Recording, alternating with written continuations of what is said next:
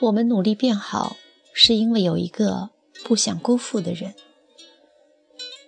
我在的一个微信瘦身交流群里，姑娘们分享决心健身减肥的初衷。不少人说起自己减肥成功前后，周围人的态度反差有多大。一个姑娘从一百四十斤瘦到如今的两位数，有感而发，很诚恳地写了很长的一段话。是的，你胖或瘦。真正爱你的人是不会介意的，但是我瘦了，全世界都说他有眼光，可谁也不知道，在我胖的时候，大家都说他眼瞎，可他从来没给过我压力让我减肥，只有一次我因为胖生病了，他才提过一句。我瘦了之后，很多人问我会不会抛弃他，我说我们是真爱，不会。我瘦了。再看到以前对我爱理不理，现在反倒凑上来献殷勤的，都会觉得很虚伪。胖我还是我，我瘦也是我。我拼命减肥，不是为了迎合那些人肤浅的审美，而是为了遇见更美好的自己，也是给他一个美好的自己。他是我最近认识的一个朋友。来自印度的中年大叔，皮肤黝黑，睫毛很长，每天在图书馆卖命地学着汉语。有一次，他坐在我的旁边，埋头做着汉语练习册，校对答案的时候，他有不懂的，便拿来问我。那是一幅幽默漫画，他理解不了其中的幽默，我费尽口舌跟他解释了半天，他点着头把练习册拿回去。过了一会儿，他可能觉得自己还是没懂，又拿着那幅漫画来找我，很不好意思地问：“能不能再帮他解释一下？”我暗自佩服。说真的，换做我，一定不好意思再问了。我想，这大叔真是个很执着、很努力的人。这么大年纪，来到一个完全陌生的国度，学一门完全陌生的语言，应该很不容易吧？我开始留意这个大叔，大叔可以一天写掉一本练习册，书上只要造句一句，他每次都造三句。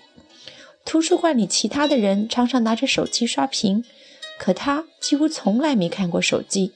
有一次啊，他掏出手机来，我才发现他用的不是智能手机。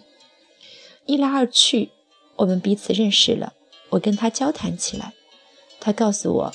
他在印度已经有了妻女，中年出国留学，他们的支持和理解真的很重要。说这话时，他的眼神很温柔，我被这一番话触动到。大叔这么认真努力，或许是因为不想辜负千里之遥的远方那一份温柔的期待吧。那你有没有很努力、很努力，只是因为不想辜负？一个人的期待呢？一个读者和我分享了他的故事。他一直记得，小时候外公对他说：“你要好好学习，不要像外公这样没读过什么事儿，什么也不懂。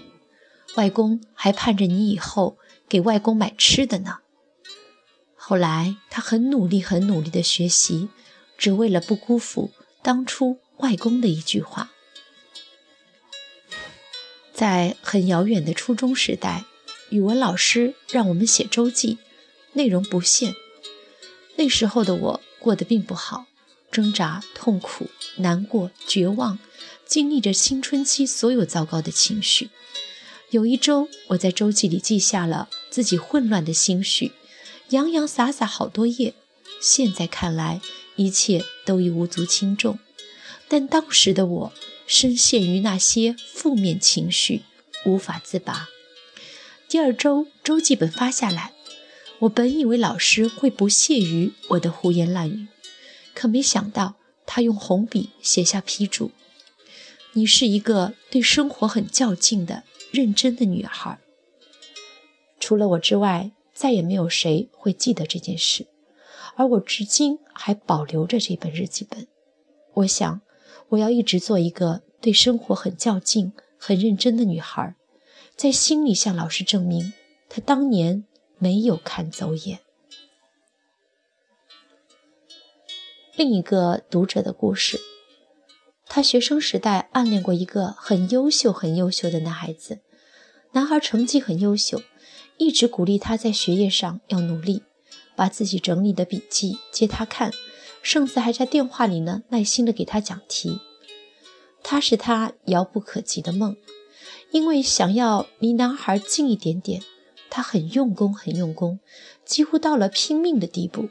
所有的付出，都在想到他的那一瞬变得有意义起来。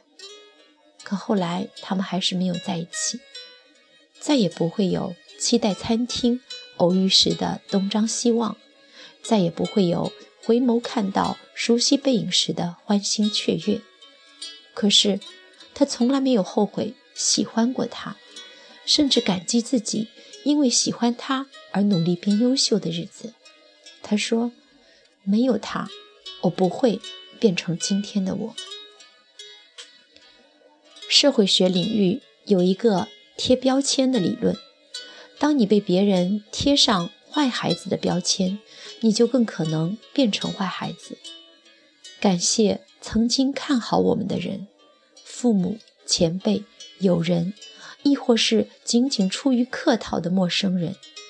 因为被期待，我们肩负起一种使命感，想让自己变得像对方所说的一样好。我的努力是为了自己，但是如果没有你，我可能做不到。这么努力，谢谢你。